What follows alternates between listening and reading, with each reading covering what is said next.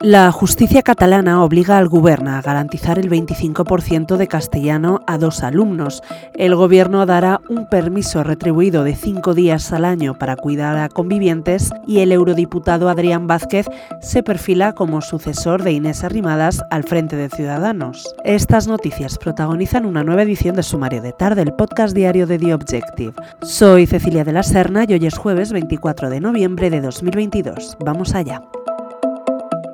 El Tribunal Superior de Justicia de Cataluña ha asestado un nuevo golpe al gobierno catalán.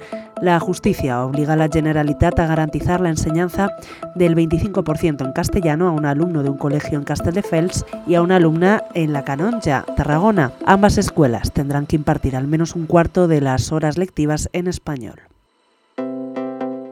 La ministra de Derechos Sociales y Agenda 2030, Ione Belarra, llevará al próximo Consejo de Ministros la Ley de Familias, que contemplará un permiso de cuidados de cinco días al año para convivientes y otro permiso parental de ocho semanas hasta los ocho años de edad del menor. También llevará la equiparación en derechos de las familias monomarentales con dos hijos a los de las numerosas.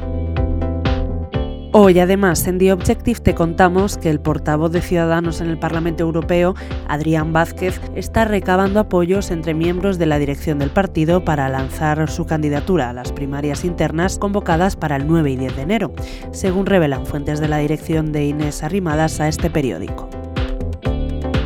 Lo dejamos aquí por hoy. Lee estas y otras muchas noticias en abierto en theobjective.com. Volvemos mañana.